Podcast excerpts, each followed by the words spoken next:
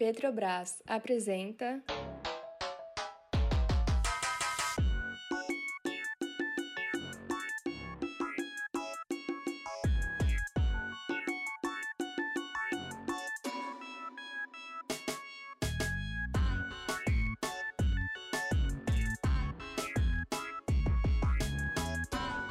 Galera, estamos de volta. 15 dias depois, como prometido. E agora com um podcast com um formato diferente, né, GG? Então, agora a gente é um podcast quinzenal e vai funcionar da seguinte forma: o primeiro episódio vai ser naquele formato tradicional do Embrasado que você já conhece, com uma reportagem, entrevistas com pessoas de determinado movimento ou pautando alguma questão específica. O segundo episódio Uhum. vai ser aquele modelo podcast conversa de mesa de bar. Só que sem o bar e sem a cerveja, né? Porque eu tô com água aqui.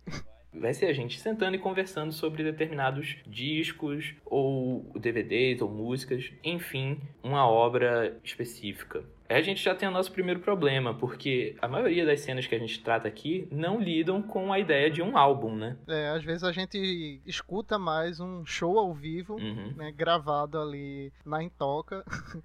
Ou às vezes até incentivado mesmo, né? Pelas bandas a ser gravado show ao vivo. Uhum. Do que a ideia de um álbum mesmo, que é lançado. Sim, Enfim, os outros mercados costumam fazer, né? isso. Mercados mais tradicionais. Então a gente vai ter uma certa flexibilização aqui do tipo de formato que a gente vai trazer. Pode ser um álbum, um vídeo do YouTube que junta diversas músicas. Nesse sentido, o esforço do, da gente é justamente tentar construir uma memória que inclua essas músicas, esses trabalhos artísticos dentro de uma narrativa da música brasileira, né? Que ela, de onde elas costumam ser excluídas e chamando a atenção para a obra artística em si, não só para o contexto social e tal. Então, Igor, fala aí do que, que a gente vai discutir hoje. Quais são esses discos e músicas? Pro episódio de hoje, a gente vai fazer um link com o episódio anterior, que é sobre o forró de favela, né? Então, para falar do forró de favela e mais especificamente das obras, né, dos discos, das músicas que compõem o forró de favela, a gente selecionou dois álbuns para representar esse gênero. Eu trouxe um, GG, que é o Quatro Estações, da Daniela Santiago. É inclusive o único álbum dela no Spotify, por exemplo. Uhum. Apesar dela já ter vários singles lançados por lá, o único álbum completo é esse, Quatro Estações, foi lançado esse ano. O que é que tu trouxe aí pra gente conversar? Eu trouxe aqui os volume 3 e o volume 4, em que estão reunidos em um único vídeo no YouTube, da banda Desejo de Menina, banda pernambucana. Adoro. Vamos começar falando sobre a Desejo de Menina, então, que é antiga, mais antiga do que Daniese, né? Vamos. Certo, bom, eu quero contar um pouco. Deixa, deixa, antes de você conversar, GG, eu posso ler uma das músicas de Desejo de Menina? Pode. Eu quero ler um trecho. Vai. Vamos lá. Eu quero ler esse daqui, cadê?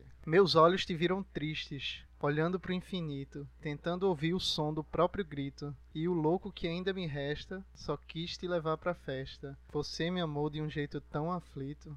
Meu Deus do céu, velho. Essa música é cantada por Desejo de Menina, mas é de Vanderly, né? Sim, Isso já demonstra uma característica muito forte, né? Da poesia, a importância da poesia na- nas obras de Desejo de Menina. Agora diga o que você tem pra comentar sobre isso. A letra tem um valor muito fundamental, né? Pulei, eu queria comentar um pouco sobre a história da banda. Tem umas coisas muito curiosas. Então, a Desejo de Menina foi uma banda formada em abril de 2003, em Petrolina, que é em Pernambuco, mas já na fronteira com a Bahia. E, curiosamente, cara, ela foi, ela chegou a ser patrocinadora, patrocinador master do Petrolina, o time de futebol.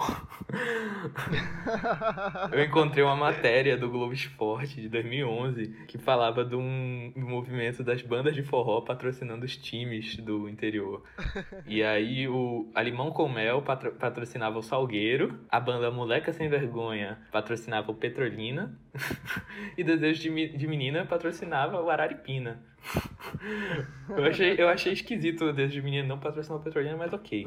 Olha só, tipo, pra você ter ideia, de acordo com essa matéria do Globo Esporte, 2011, uma banda de forró fazia, em média, 20 shows por mês, cada um ao custo de 60 mil. Ou seja, Ave Maria. muito dinheiro, né? Mas aí a gente, eu quero falar algumas coisas próprias do forró, assim. É, É, a ideia de banda no forró é diferente da ideia de banda que a gente tem em outros gêneros musicais, que ela é, ela tem um dono, né? Tem empresários que são donos, né? Sim. Ele vai convidando e contratando os músicos, né? Isso foi, foi assim com a Viola Forró, né? Tanto é que a confusão com Solange Almeida, quando ela saiu, envolvia isso também. É, e isso data mais ou menos dos anos 90 com a Sonzum, a entrada da Sonzum no mercado, né? Uhum. Que é uma rede, entre outras coisas, é, é uma gravadora, né? Foi uma gravadora e também uma rede de é, rádio por satélite do, de um empresário chamado Emanuel Gugel. Uhum. E eles eram donos, entre outras bandas, da Mastruz com Leite, da banda Aquários e tal. Esse circuito de bandas com donos começa a partir daí, porque antes disso era, sei lá, Jorge de Altinho, Uhum. é, enfim, forrozeiros desse naipe. Um cantor que formava o seu grupo, né? Exatamente. E aí, quando o A Desejo de Menina gravou o seu primeiro CD, né, a música do volume 1, foi montar um material, né, para divulgar em rádio e tal, chamou vocalistas que eram da banda chamada Bicho do Mato, que é uma banda de timbaúba que cantava forró e axé. E aí chamou o Leno, Leno Ferreira, que continuou por um bom tempo, e o Ângelo Melo. E chamou também a Isabel Cristina, uma cantora, né? E aí gravaram algumas músicas num, num estúdio chamado Espaço Livre, em Timbaúba, que pertence a Bicho do Mato. Depois passaram a gravar os discos inteiros lá. Do primeiro ao sexto volume, se não me engano, todos os discos da Desejo de Menina foram gravados lá. E aí, é... Rapaz, eu tô surpreso de como tu sabe de todas essas informações. Ah, cara, eu vou. Bom que você já falou disso, eu tenho que mencionar aqui, né? Essas informações vieram de um canal muito legal de um cara chamado Sidney Campos. O canal dele também chama Sidney Campos. É um cara, assim, sim, deve ser um mega fã de, de forró e tudo. Tem vários vídeos muito legais lá, recomendo muito. Sim, sim, sim. Verdade, eu conheço. Assim, no começo da, da banda,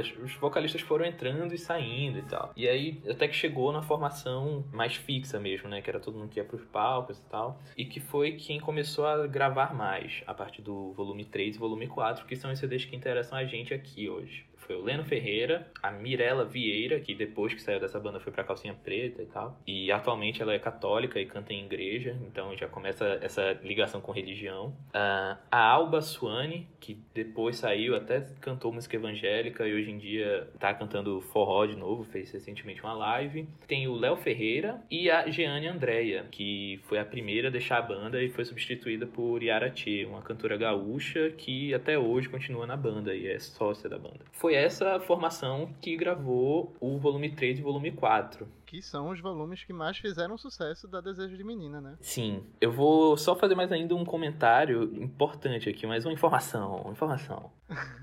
pra gente pensar um pouco como é o sistema de trabalho ainda nessa ideia de banda, né? É, no volume 3, dois cantores que trabalhavam na Bicho do Mato participaram a Tailana cantou duas músicas, Rotina e Vida Vazia, e o Johnny Lemos cantou também. Eu não, não lembro quais as músicas agora, mas apesar deles terem gravado músicas solo, assim, cantando solo, eles só foram creditados como backing vocals no encarte do CD. A mesma coisa aconteceu no volume 4. O Johnny gravou três músicas, a, a Tailana gravou duas, assim, e ótimas músicas, mas novamente, na ficha técnica, foram creditados somente como vocal de apoio. Então você tinha uma banda que cantava né, no estúdio, que gravava o CD, e uma banda que se apresentava ao vivo. Fazia o show. Exato. Isso é interessante porque lembra também aquela websérie que você me apresentou, que é maravilhosa, que tem na Amazon, na Amazon Prime, Amazon TV, sei lá. Prime Video. No Prime Video, né? Isso. Que é a história secreta da música brasileira, né? Da Uhum. música pop brasileira. Isso. E tem um episódio sobre as bandas de estúdio que gravavam para artistas como Caetano Veloso, como Gilberto Gil e também, sei lá, Guilherme, enfim. Uhum. Que essa- essas bandas de estúdios elas ficaram pouquíssimo conhecidas, né? Chegavam a lançar alguns discos, mas não tinham o mesmo alcance que esses artistas que elas gravavam juntos tinham, né? Uhum. Por exemplo, Chitãozinho Chororó. E aí fica aí também a dica, aproveitando o link, para vocês assistirem essa série que é fantástica e foi me apresentada por GG, vale a pena. que é a história secreta do pop brasileiro e tem na Amazon Prime Video. Vale muito a pena pra entender um pouco melhor essa indústria, né? Indústria mesmo, assim, como as coisas são produzidas em alto volume. E isso data já dos anos 70, né? 60. É, não é uma coisa nova, né? O podcast Embrasado é um projeto aprovado pela Lei Federal de Incentivo à Cultura, com patrocínio do Petrobras Cultural. Realização: Secretaria Especial da Cultura, Ministério do Turismo, Pátria Amada Brasil, Governo Federal.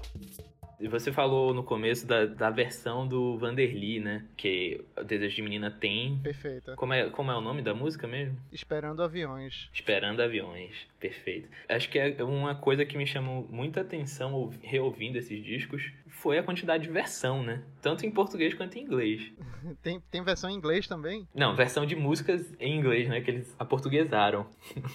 Tô por fora. Qual, qual é essa? Tem várias, né? Você falou em versões, então tem várias. Tem várias. A que mais me chamou a atenção é a música Amor Infinito, que é uma versão da Under the Same Sun do Scorpions. Uau. Eu, na verdade, fiquei surpreso quando eu tava me preparando para aqui, né? Apesar de não ter roteiro, eu fui dar uma pesquisada atrás. E a música, pelo menos para mim, a primeira música, Desejo de Menina, que chegou, na época eu morava no interior, e foi Moldura. Uhum. E aí eu tava escutando aqui, notando inclusive como a letra é belíssima. Eu vou ler para vocês, mas antes disso eu queria dizer a minha decepção, que foi descobrir que essa música não é de, sei lá, da própria Desejo de Menina, mas sim do Biafra. E aí já mostra também o que eu falei no outro episódio, no episódio anterior, que é como eles estão se apropriando de letras, de poemas, da, vamos dizer assim, consolidada MPB, uhum. né? Falando de Biafra, teve também Isabela Taviani, a gente falou agora do Vanderly, uhum. enfim, são músicos de MPB que surgem ali entre os anos 90, né? Uhum. 80, 90. E aí deixa só eu recitar mais um pedaço aqui de moldura, por favor, por favor. Essa letra merece. O tempo passa e a gente vê as coisas de um jeito diferente. É impossível que a magia seja a mesma eternamente. Quero te amar para sempre, ser de novo adolescente, fazer planos para nós dois. Quero morrer de ciúmes, me sentir apaixonado, rabiscando guardanapos, caprichando nas palavras para dizer que eu te amo. O, o, Tinder de Igor agora vai bombar. Eu queria ter uma boizinha para poder citar isso. Eu anotei um verso aqui da música Pra Sempre é Pouco, que eu acho incrível. É assim: Amor, o meu presente é viver do passado. e tem, mas tu falou sobre essa questão romântica e tal, lírica. Isso fica à tona no volume 4, que, quando, que tem uma música chamada O Poema, né? Essa ideia do lirismo tá muito clara, né? É, essa coisa romântica também chegou a ser problema para os cantores que saíram e tentaram ir para outros lugares. Por exemplo, a Mirella Vieira, que já estava nesse volume 3, volume 4, era um destaque da banda, ela foi pro Calcinha hum. Preta depois, mas só ficou lá quatro meses. Só gravou um CD promocional, né? Gravado ao vivo e tal, nada muito formal. Justamente porque era uma incompatibilidade de estilos. A Desejo de Menina era uma banda mais romântica e a Calcinha Preta era uma coisa mais sensual, né? Como até o nome já diz.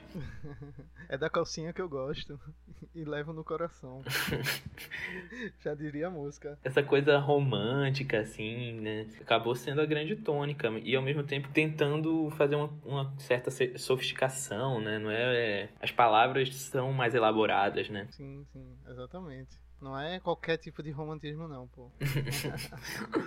e a música lenta, né? E uma guitarra fazendo uma coisa meio manhosa, né? Um tico, tico, tico, tico, tico, tico justamente para dançar junto. Como é que a guitarra faz, GG?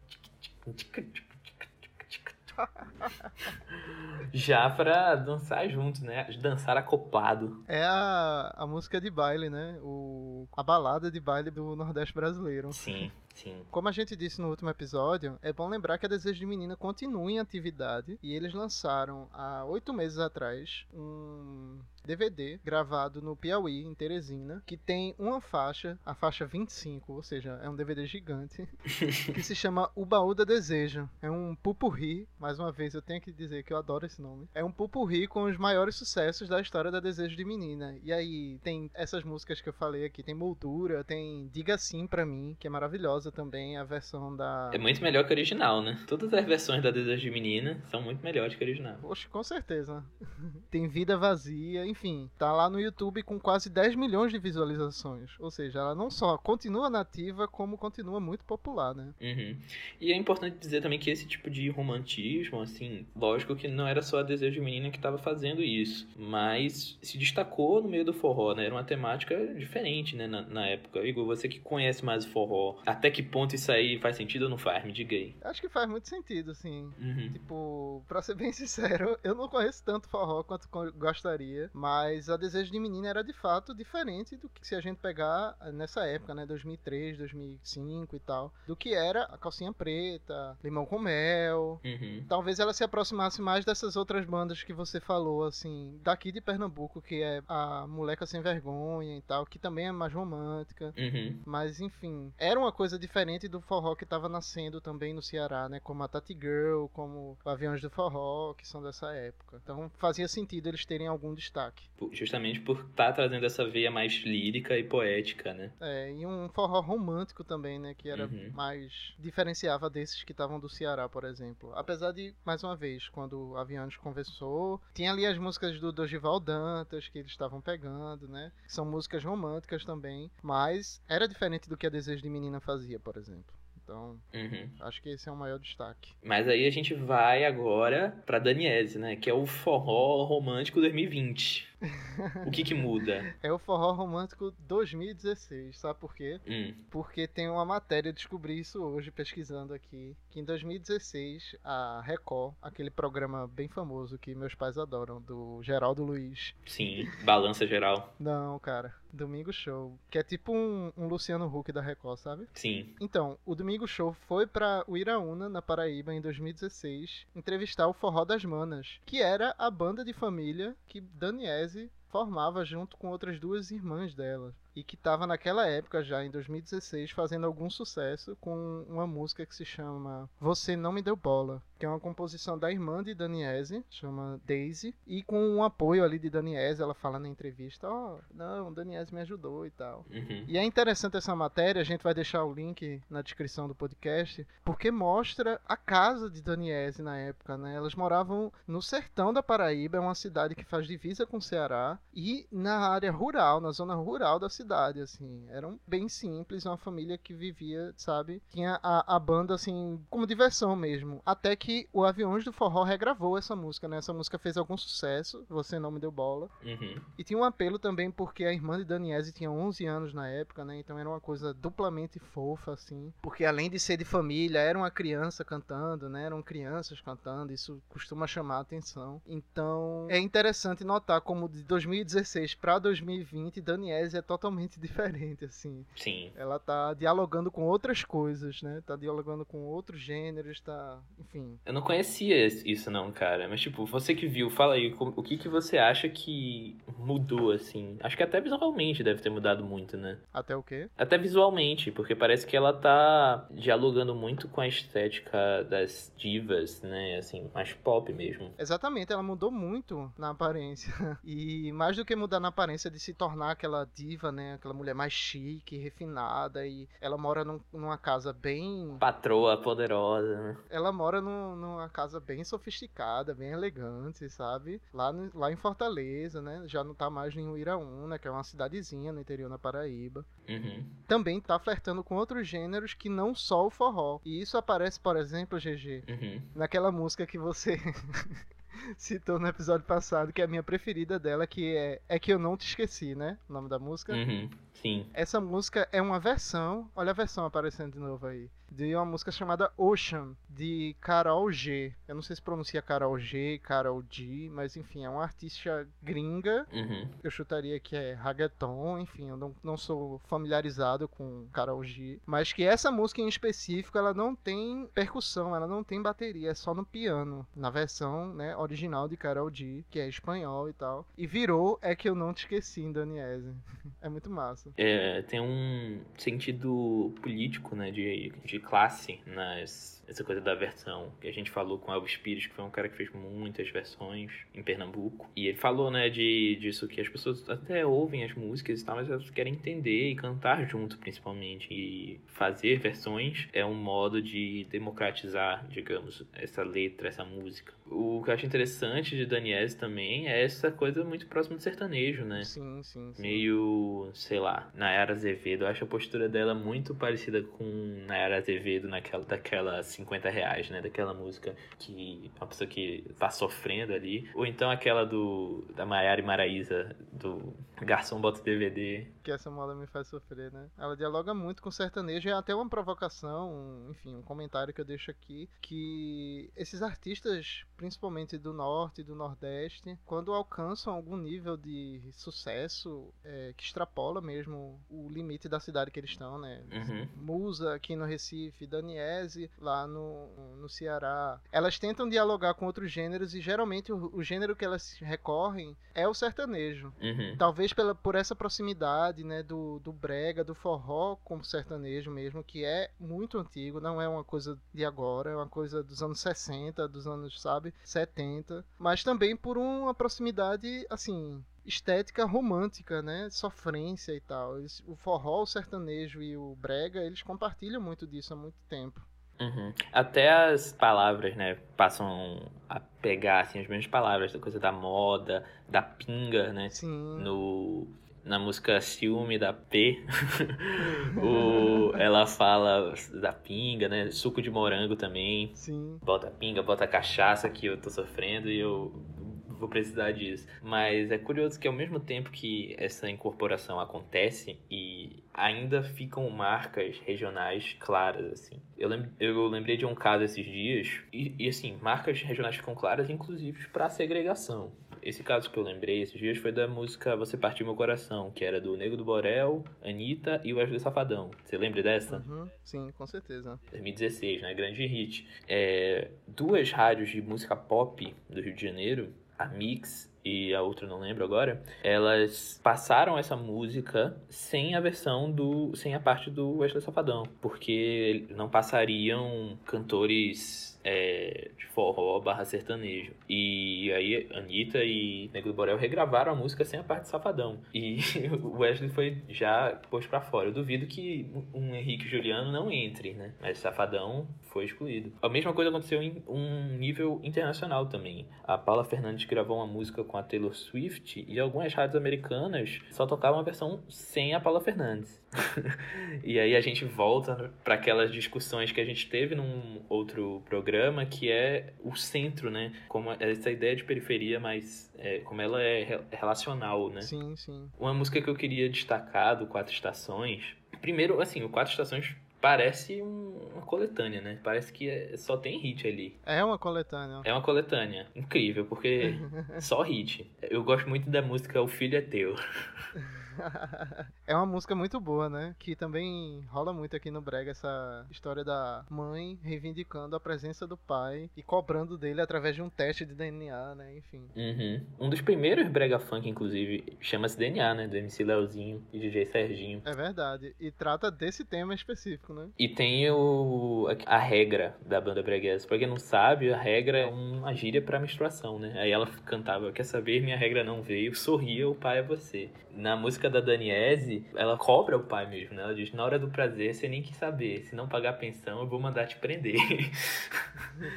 é muito boa, cara. E, assim, é uma questão importante, né? A gente sabe que muitos pais abandonam mesmo os filhos, né?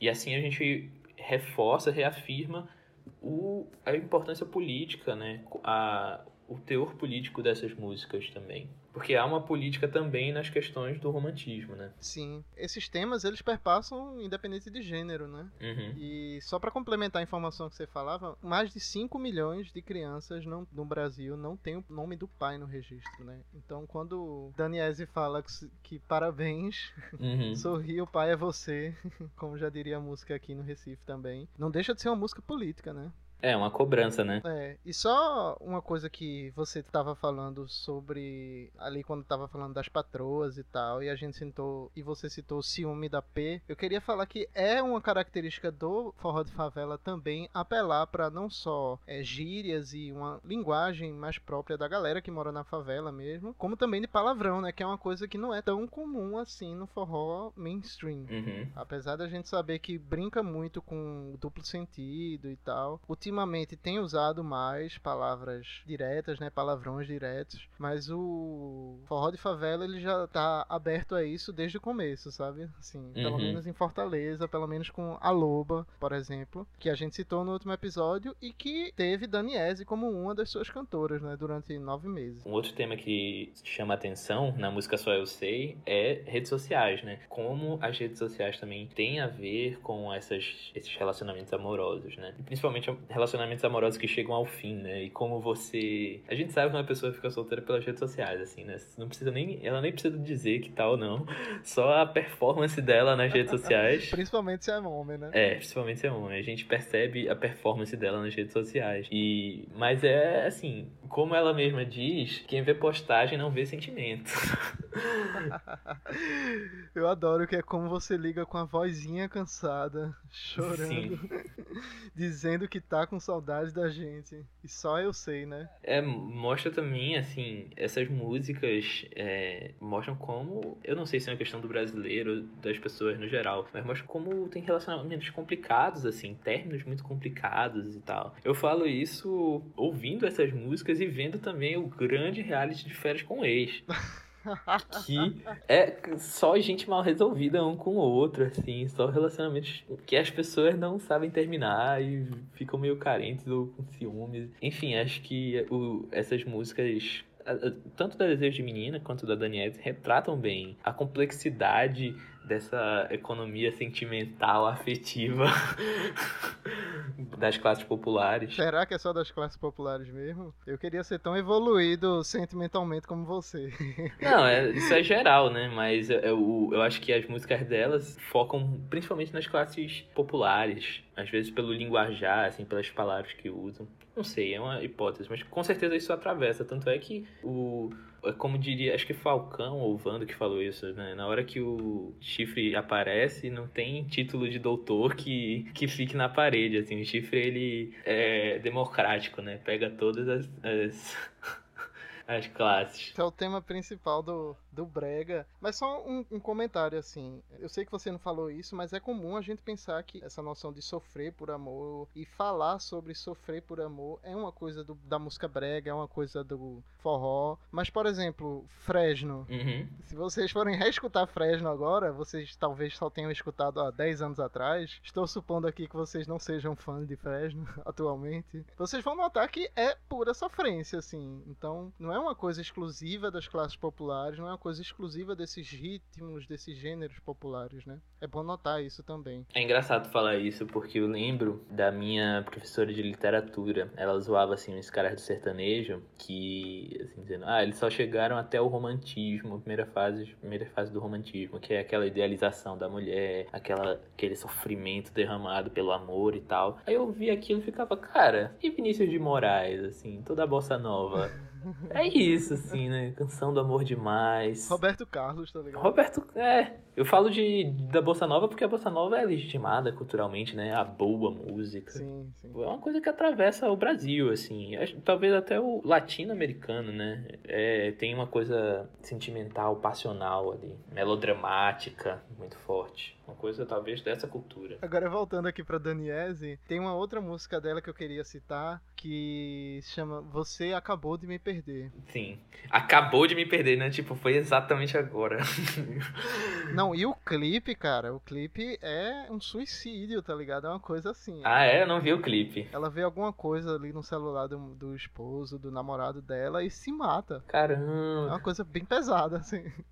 E assim, essa música. Ou seja, tem outro sentido, né? Tem outro sentido a frase já. O título, você acabou de me perder, já vai para um outro lugar. É bem mais pesado, né? Sim. E essa música, ela não fez só sucesso com Daniese, eu queria pontuar isso, que ela ganhou uma versão em Techno Melody em 2017, ou seja, praticamente ali na mesma época que, que Daniese lançou, fez algum sucesso, mas ela voltou a fazer sucesso do nada esse ano, assim, eu não entendi esse movimento. E outro ponto interessante é que essa música em Techno Melody foi gravada pela Rebecca Lindsay, que é já uma artista consagrada assim no Melody paraense, mas que ficou mais conhecida ainda em nível nacional por participar do The Voice. Ela chegou em algum Uhum. patamar, vamos dizer assim, não sei, mais perto do título, não sei também, eu tô isso. Mas ela ficou bem famosa, assim. Então eu via no- nos Instagrams da vida da- dos paraenses a galera torcendo por ela, sabe? A Alba Suane, que era do Desejo de Menina, também tem- fez campanha pra entrar no The Voice e tal, mas não rolou. É, no caso da Rebeca rolou e aparentemente ela durou algum tempo, assim, né? Pela quantidade de vezes que eu via de galera torcendo por ela. Mas eu acho que ela não chegou a ganhar, entendeu? Uhum, entendi. Então é isso. Eu acho que é isso, né? Falamos de, de Tecnomelody, falamos de Safadão, Vinícius de Moraes.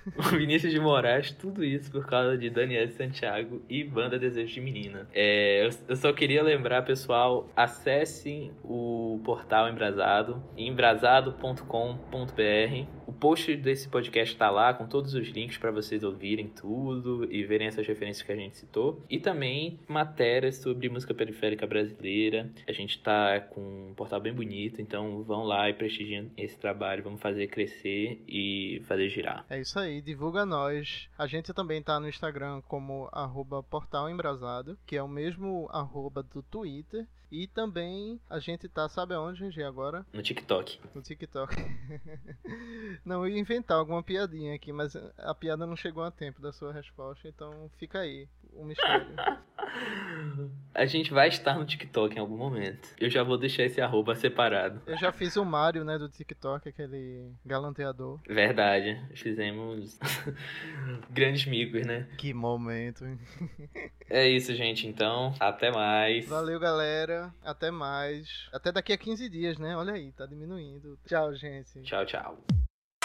Gigi Albuquerque e Igor Marques apresentaram e roteirizaram este episódio. Tiago Brandão mixou e editou o áudio. Igor Jatobá fez a produção executiva. A assessoria de imprensa é da Buriti Comunicação e a trilha sonora é de Marley Beat. O podcast Embrasado é um projeto aprovado pela Lei Federal de Incentivo à Cultura, com patrocínio do Petrobras Cultural. Realização: Secretaria Especial da Cultura, Ministério do Turismo, Pátria Amada Brasil, Governo Federal.